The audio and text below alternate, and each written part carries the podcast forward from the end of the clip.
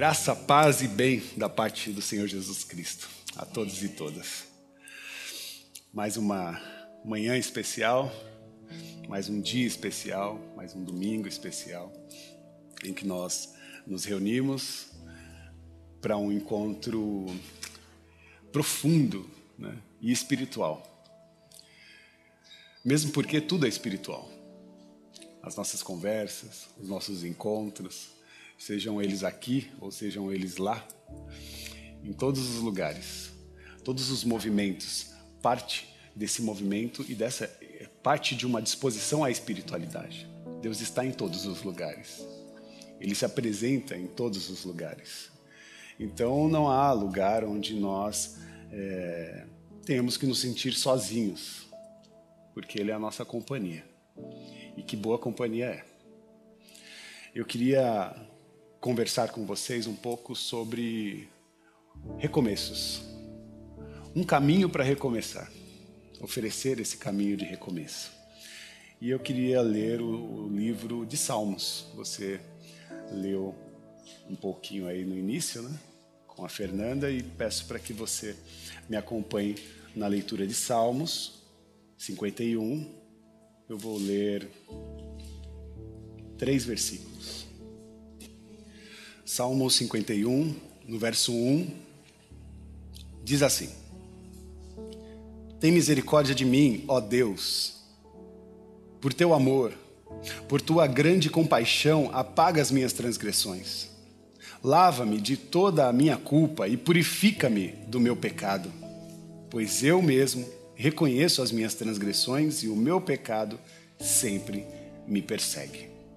Até aí. Pai querido e amado, obrigado por esse tempo, por essa mensagem.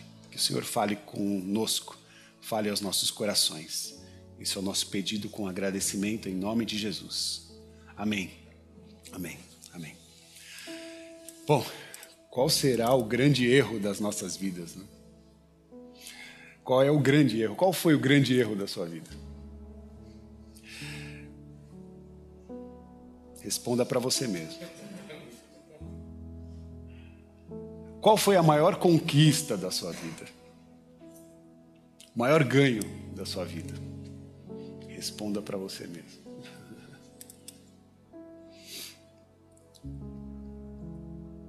Se você conseguiu responder essas duas perguntas, parabéns. Você é humano. Você é humano. Se você tem um grande erro, se você tem uma grande conquista, você é gente como a gente. E ser humano é ser ambíguo, controverso. Ser humano é entender que a vida tem os seus altos e baixos. Ser humano é compreender que existem dualidades na experiência da nossa relação, da nossa vida, dos nossos trabalhos, estudos.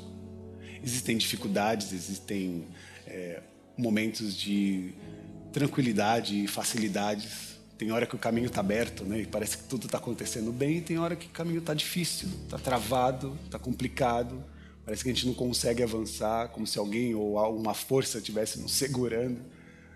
Mas isso faz parte do viver, faz parte da nossa experiência humana, faz parte da vida. A vida é isso. A vida é essa ambiguidade, é, essa, é, é esse, esse contraponto. E é importante saber que nem os acertos, nem os erros podem nos definir. A gente não pode ser definido pelos nossos acertos ou por um momento de acerto. E também a gente não pode ser definido por um momento de erro. Porque isso pode é, colocar de uma forma rígida uma definição para a nossa história. E se compreendemos que a nossa história não acabou, nós ainda estamos em movimento. Então existem outras oportunidades de erros e outras oportunidades de acertos. Então, aquilo que você acertou no passado, que você lembra com alegria, é algo bom, mas não define você na sua existência. É só mais uma oportunidade para você se espelhar naquele momento e tentar outros momentos como aquele, outras conquistas, outras experiências boas. Né? Isso normalmente pega mais para quem já está um pouquinho mais velho. Assim. Os anos vão passando, a gente olha para trás, fala, ah, aquele tempo bom, aquele momento que, que eu passei foi tão bom, aquelas conquistas né, que eu tive. E como se você estivesse velho e que não pudesse mais viver outras novas conquistas. Isso é um erro. Ficar preso a um, um, a um momento, ainda que seja bom, que te impeça para avançar para uma nova experiência. Pode ser isso fundamento é uma manifestação de, de um certo erro, né, que é um medo, na verdade, de errar. Isso às vezes impede a gente de, de, de avançar, de, de fazer é, alguma coisa nova. E então a gente vai ter que trabalhar a questão do erro e e pensar formas de mudar também a nossa é, disposição para o futuro. Então, tentar se desconectar dessa estranha mania que nós temos de rotular a nossa vida por algo que, que a gente viveu. Né? Ah, eu tive uma grande conquista, e foi pautado nessa conquista que eu sou o que sou. E aí eu me coloco num pedestal existencial, me coloco né, como maior de todos, me, me acho, é, é, me, me, me rotulo, sou agora um coach, um mestre, né? e acho que posso ditar regras para as pessoas de como ter uma vida boa. E aí começo é, até vender isso como uma experiência é, é compre o meu curso aqui e aprenda como viver. Eu não sei se você tem visto isso, mas tem se replicado demais, especialmente nas redes sociais. Pessoas querendo nos ensinar a viver como se fosse fácil, como se fosse uma fórmula, como se nós tivéssemos uma fórmula que as pessoas pudessem, é, de fato, ter uma vida boa, uma vida plena. E isso é difícil, porque não é uma fórmula, são várias situações e aquela coisa boa que aconteceu com você não necessariamente pode acontecer com outras pessoas. Não se configura a, a, a personalidade, a experiência de outras pessoas, porque cada pessoa aqui presente tem uma história diferente e reage à vida a partir da sua história e das coisas, né, de fato que viveu. Então, se colocar num, num pedestal e falar, ah, eu vou fazer a minha masterclass, né? Para te ensinar, vou ser um life consultant. Agora tem um monte de palavras assim em inglês achando que é bonito assim para dar uma fazer uma perfumaria, mas no final a gente está querendo colocar uma fórmula de vida que ninguém tem e nem a Bíblia Sagrada nos informa isso, porque a vida ela é complexa mesmo. E o que nós queremos aqui, é, o que nós queremos tirar dos textos sagrados do Evangelho são chaves para que a nossa experiência humana seja transcendente. Mas são muitas chaves, muitas, é, muitas ações que acontecem no cotidiano de histórias, de pessoas, de vidas, de parábolas, são transformadoras para nós e que nós precisamos em cada uma experimentar o novo, que vai acontecer dia a dia. Se colocar também num lugar como de fracassado é perigoso porque o fracassado ele não consegue avançar. E não consegue avançar porque criou na sua memória e na sua consciência certas justificativas, certas coisas que te impedem para o avanço. E isso é perigoso. Ah, eu não consegui passar naquele vestibular. Ah, se eu tivesse entrado naquela universidade, se eu tivesse conseguido aquele emprego, com certeza eu estaria melhor. E aí fica se lamentando. Ah, se aquele relacionamento tivesse dado certo, se aquela pessoa tivesse me ouvido, se aquilo que eu tanto sonhei tivesse acontecido, ah, de fato sim eu estaria feliz, de fato sim eu estaria é, considerando que a minha vida é bom, mas não, eu sou um fracassado, eu, sabe? Se colocar nessa condição por uma experiência ruim que você viveu é muito perigoso. Então, nem se colocar num pedestal, se achando, por conta de uma experiência, e nem se colocar num lugar de, de pequenez, por conta de um erro, de uma falha, de algo que te abateu. Domingo passado eu terminei a minha mensagem citando o filósofo pré-socrático que era o Heráclito, né? que dizia que a única constante da vida é a mudança. E por isso quis fazer uma conexão, porque terminei também citando o salmista Davi. E essa, esse texto que nós lemos, ele está condicionado a essa, a essa situação. Uma situação em que o salmista reconhece o seu erro e não reconhece sozinho. Reconhece porque teve um encontro com o profeta Natan. E o profeta Natan, quando encontra o salmista, Davi, o rei Davi, faz, conta uma história para ele. Isso você pode ver em 2 Samuel, no capítulo 10, 11, 12. Você vai conseguir saber. Eu não vou ler essa história porque ela é grande, mas seria interessante que você lesse em casa. Em casa.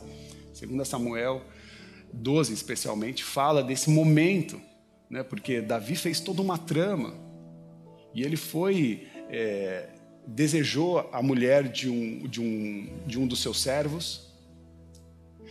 E por desejar essa mulher, começou a condicionar situações para que ele conquistasse aquela mulher e tivesse ela para si. Só que para fazer isso, ele colocou o marido daquela mulher na linha de frente da guerra, intencionalmente, para que ele morresse. E assim aconteceu, aquele homem morreu. Quando essa pessoa morre, ele toma para si a mulher daquele, daquele moço. E esse ato é revertido numa história de adultério forte. Então, quando a gente fala de Davi, o salmista, a gente vê toda aquela beleza, né? Toda aquela, aquela beleza da história, daquele menino pequenino que saiu daquela família de guerreiros, que foi simples, que enfrentou o gigante, que virou o rei de Israel, mas quando chegou no pedestal, quando chegou no lugar de poder, achou que podia tudo, inclusive tomar aquilo que não era seu.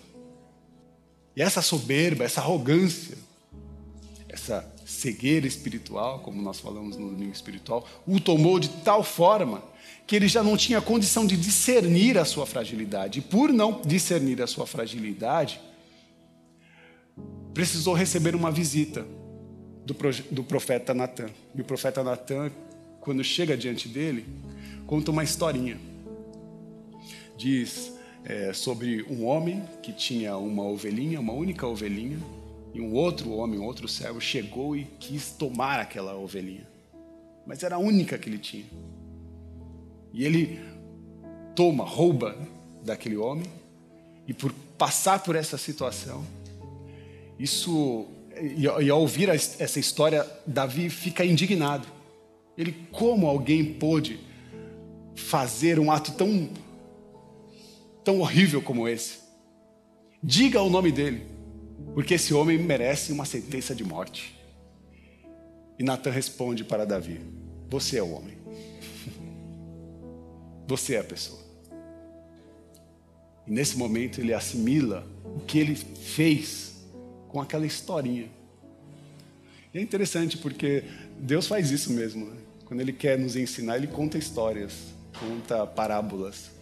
Histórias que parecem até infantis, mas que conectam com a nossa realidade e que fazem a gente de fato pensar, raciocinar, compreender a vida como ela é ou como ela está e como ela pode ser resolvida.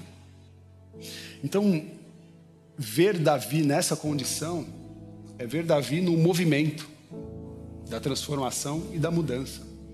Mudança, renovação, transformação arrependimento, renascimento. São palavras que nós aprendemos quando caminhamos com Cristo. Não é só uma experiência de Heráclito, o filósofo, mas é uma experiência que, quando olhamos para Cristo, percebemos que nós precisamos, e faz parte da experiência humana, a mudança, a transformação, a renovação, o arrependimento, a ressurreição.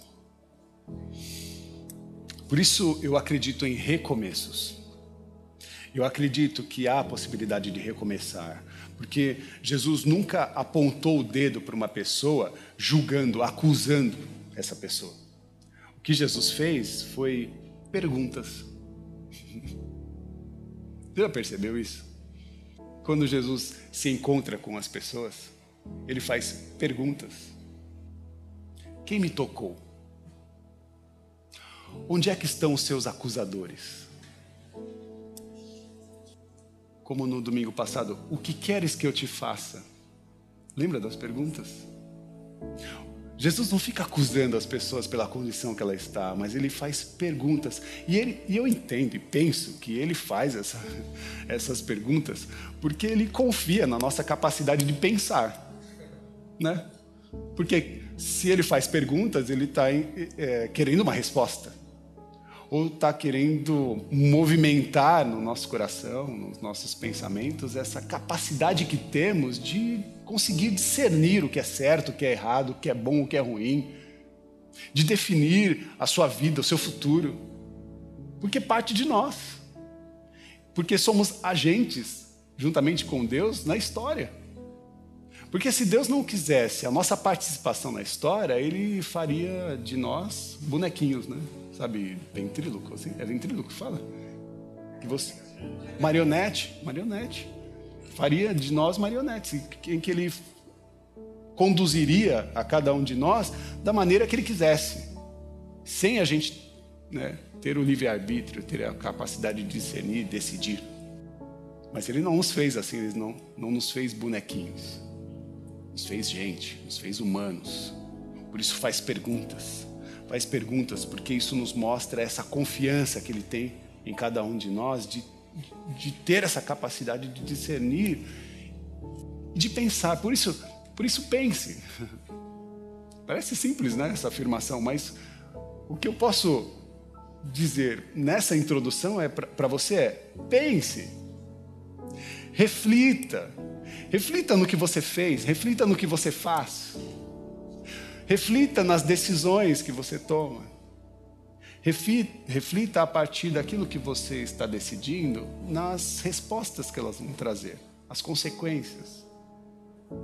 Eu, quando estava vindo para cá, eu fiquei com aquela canção que eu quase falei para Carol: Carol, prepara essa. Mas aí eu ia colocar ela muito na fogueira. Mas há uma música bem conhecida que diz assim: Porque ele vive, posso crer no amanhã. Já ouviu essa música? Já cantou essa música? Você sabia que só pode cantar essa música quem acredita em recomeços? Porque ele vive, posso crer no amanhã. Essa é uma canção de esperança. Essa é uma canção para quem acredita em recomeços. Essa é uma canção para quem acredita na possibilidade do novo. Por isso, vamos ao texto. Porque a partir de tudo que nós conversamos, nós vamos ter essa consciência que somos luzes e que somos sombras. Que temos em nós, em nossas vidas, erros e acertos. Por isso que quando lemos no livro de Salmos, a oração de Davi, isso se torna algo muito especial. Porque a hora que o profeta Natan chega diante dele e fala: Você é esse homem, ele cai por terra. As escamas dos seus olhos caem. Aquela cegueira espiritual que ele não conseguia discernir o erro que ele estava cometendo, tinha caído. Ele caiu em si, sabe quando a gente cai em nossa consciência e fala: Meu Deus, por que, que eu estou fazendo isso? Como eu não percebi tamanha tamanho mal que eu estava cometendo. E aí, diante de Deus, e agora eu vou ler uma versão é, do Salmo 51 da Bíblia, a mensagem, que diz assim: Deus generoso em amor, preciso da sua graça. Deus imenso em misericórdia, apaga meu passado sujo, lava minha culpa, purifica-me dos meus pecados. Eu sei que eu fui mal meus pecados ficam me olhando o tempo todo. que oração, hein? E ele continua. Mas eu quero me atentar a esse, a esse texto. Preciso da tua graça.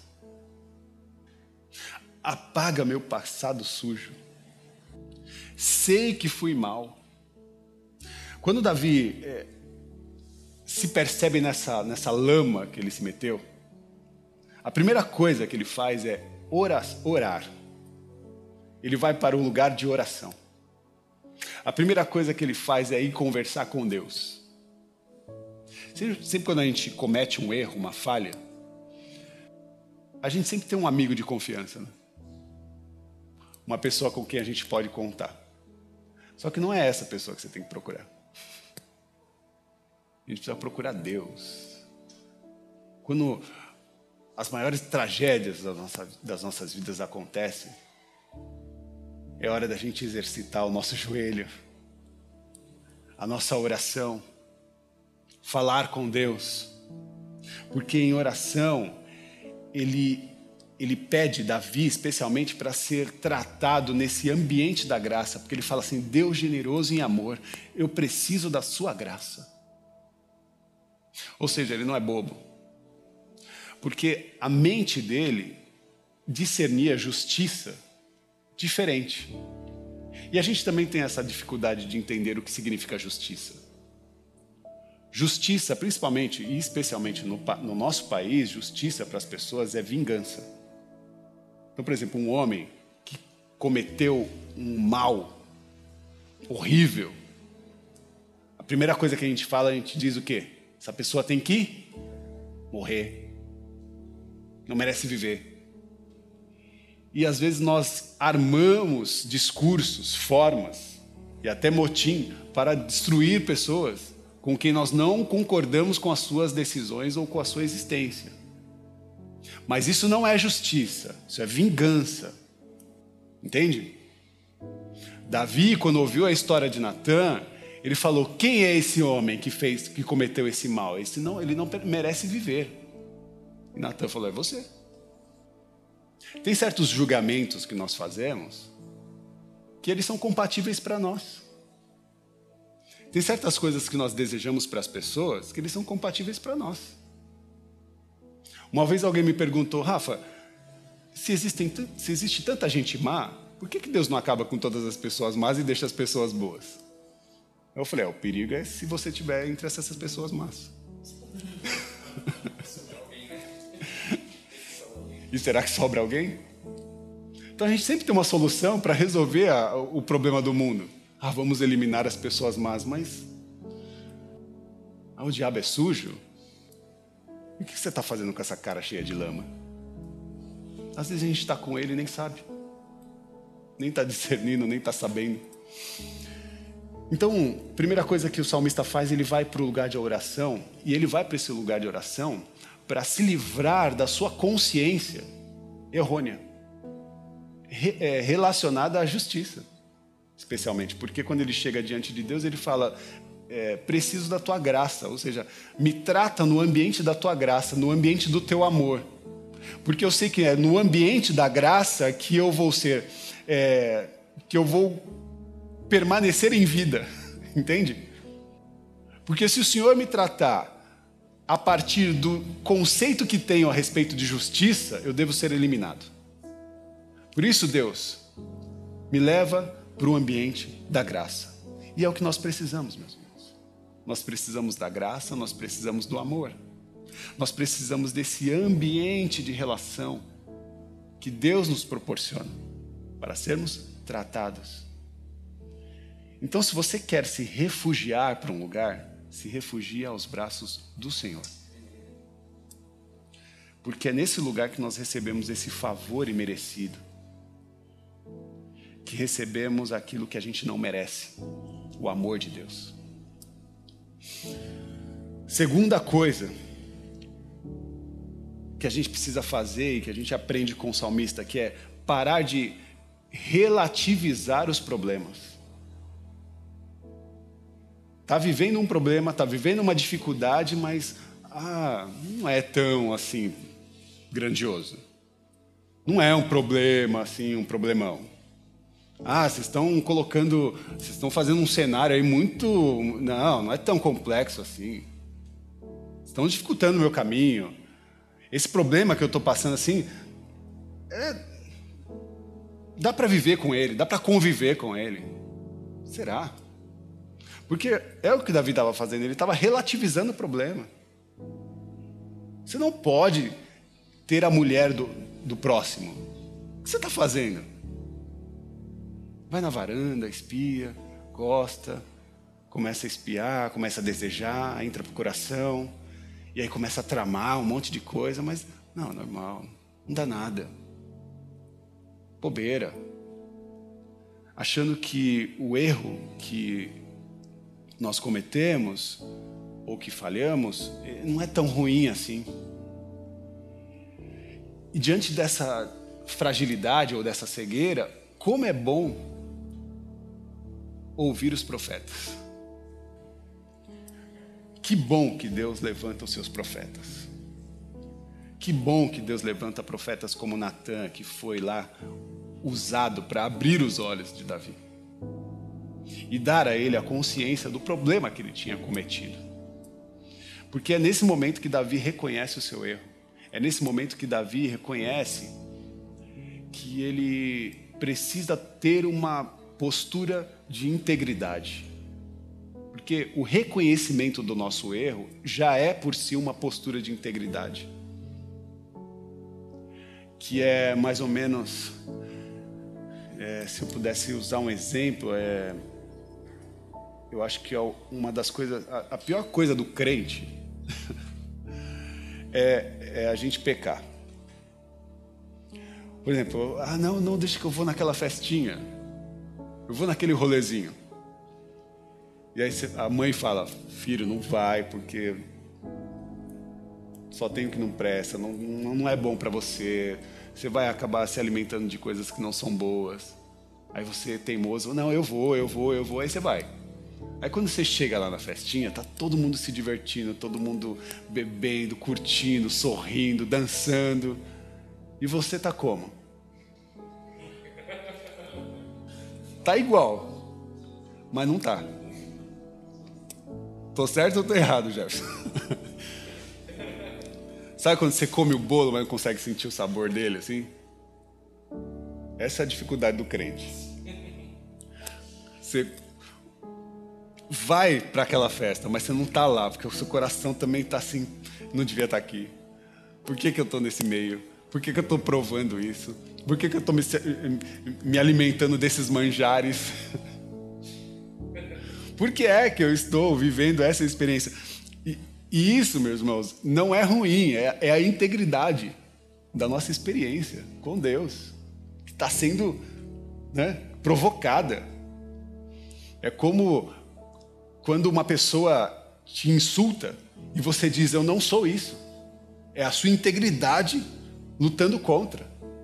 É quando alguém diz que você é alguma coisa que você sabe que não é e você diz: Não, eu não sou isso. E ainda que seja, não quero ser. É a integridade pulsando. E, e Davi mostra essa postura de integridade.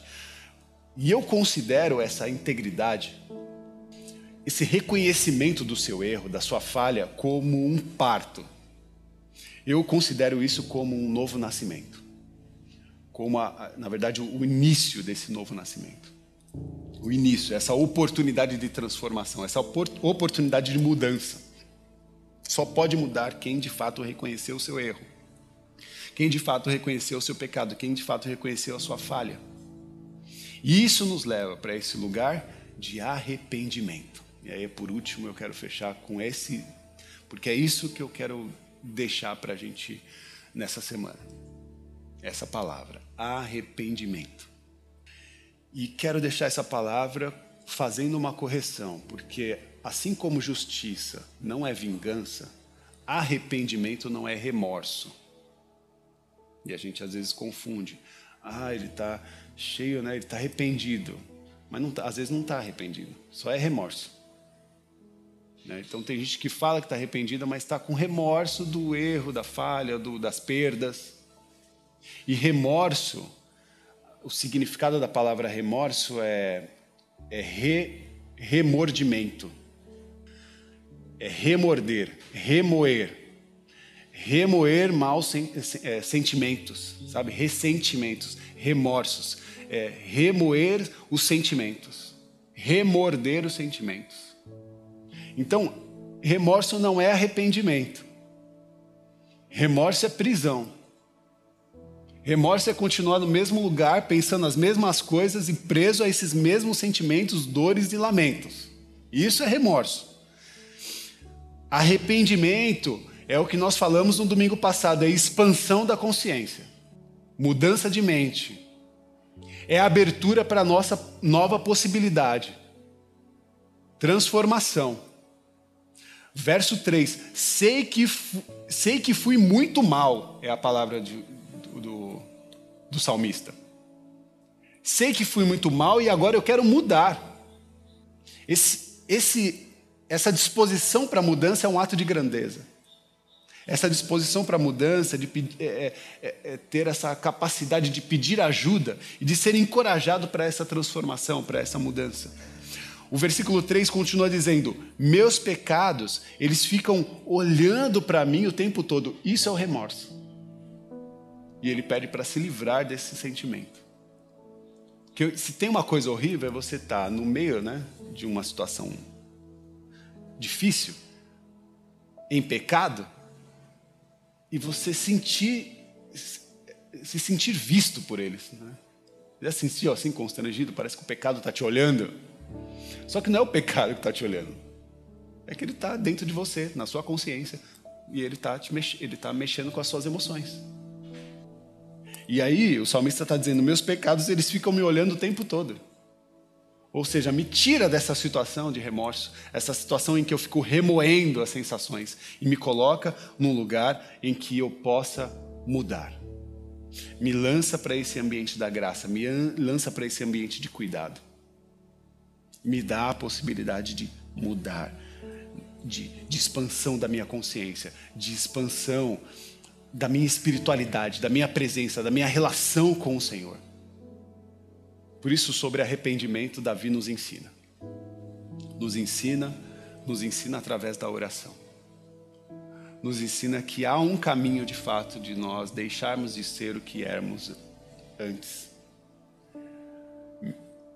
mesmo que seja com os nossos erros ou com os nossos acertos que nos lançaram para o lugar de arrogância. Saia desses lugares e vá ao encontro do Senhor para que você possa orar como Davi orou o Salmo 51. Na verdade, eu espero que você, quando ler novamente, né, quando for ler o Salmo 51, leia, leia diferente. O Salmo 51 é uma oração de renúncia é uma oração de entrega, é uma oração para mudança, é uma oração de, de, de, de renascimento. É um parto. Versículo 51. Oh, Salmo 51, verso 16 e 17, olha o que ele diz. Salmo 51, 16 e 17. Quando meu orgulho é despedaçado, é que eu adoro a Deus de verdade. Quando meu orgulho é despedaçado, é quando a minha adoração chega ao Senhor de verdade. O coração quebrantado, disposto a amar, esse não escapa, nem por um minuto, da percepção ou dos olhos de Deus. Deus não rejeita um coração contrito. Deus não rejeita um coração despedaçado, como diz Davi. Por isso, a mensagem que eu quero deixar para vocês é simples: arrependam-se e creiam. É a mensagem do, do profeta do deserto, João Batista. Né? Arrependam-se e creiam. Arrependam-se. Expansão da consciência. Se abram para a mudança, para a transição, para a transformação, para a renovação para o parto da sua nova humanidade. Porque o nosso redentor vive. E ele está disponibilizando para nós a possibilidade de reescrever a nossa história. Que Deus nos abençoe. Feche seus olhos. Obrigado, Senhor, pela oportunidade da oração, pela experiência de chegar aqui e ter contigo a oportunidade de se achegar nesse lugar secreto. Por isso, Pai, nos trata no ambiente da adoração. Nos trata, Senhor, no ambiente da tua graça. Nos trata, Senhor, no ambiente do teu amor. Recebe, Senhor, a nossa adoração e a nossa entrega. A nossa entrega reconhecida pelos nossos erros ou pelas nossas pela, pela nossa soberba. Nos livra, Senhor, dessas tensões, desses males e renova-nos, Pai. Nos dá, Senhor, a oportunidade de mergulhar no arrependimento e, quando sair desse mergulho, encontrar o seu perdão, encontrar o seu abraço, encontrar o seu renovo, encontrar o novo de Deus em nossas vidas. Obrigado pelo teu abraço, Jesus. Recebe o abraço do Senhor agora. Recebe o toque e a manifestação do Espírito no teu coração, na sua mente, para que você tenha uma nova semana, um novo tempo, para que você possa, a partir das suas decisões, reescrever uma nova história. Uma nova história com o Senhor. Com suas mãos aos céus. Que o amor de Deus, que a graça do Senhor Jesus Cristo, que a manifestação do Consolador, o Espírito Santo, esteja sobre a vida de cada um de vós. Sejam abençoados, em nome do Pai, do Filho e do Espírito Santo, com todas as sortes de bênçãos espirituais. Para uma nova semana, livre de toda cegueira e com um olhar para o futuro, de paz e bem, da parte de Cristo Jesus, o nosso Senhor. Amém. Amém. Amém. Você que está em casa na tela, você tem o QR Code, você pode fazer a sua contribuição, é uma forma de você continuar mantendo essa casa viva e aberta. Saiba que existe sempre um grande esforço para que essa mensagem chegue a todos e todas. E nada vai poder nos impedir, nem a, nem a, nem a energia, né? que bom que você pode nos ver. Eu sei que há pessoas que estão em outros estados, outros países, e é um privilégio poder fazer com que essa mensagem chegue a tanta gente. Você que está mais pertinho da gente, a casa está aberta. Saiba que você é bem-vindo. Se você já está seguro, vacinado, pode vir aqui, que você vai é, ter um ambiente com toda a segurança possível. E aproveito para estender esse convite, porque creio que domingo que vem já é a nossa ceia, né? Então, nada melhor do que se reunir com toda a igreja ao redor da mesa sagrada, nessa experiência que é necessária para cada um de nós. Por isso, convide a sua família, chame seus familiares, amigos, todos aqui estão convidados para essa experiência, para esse momento, para esse tempo tão especial, tão precioso e tão sagrado, a mesa do Senhor, Santa Ceia. Domingo que vem. Que Deus nos abençoe. Até domingo, se Deus quiser. Tchau.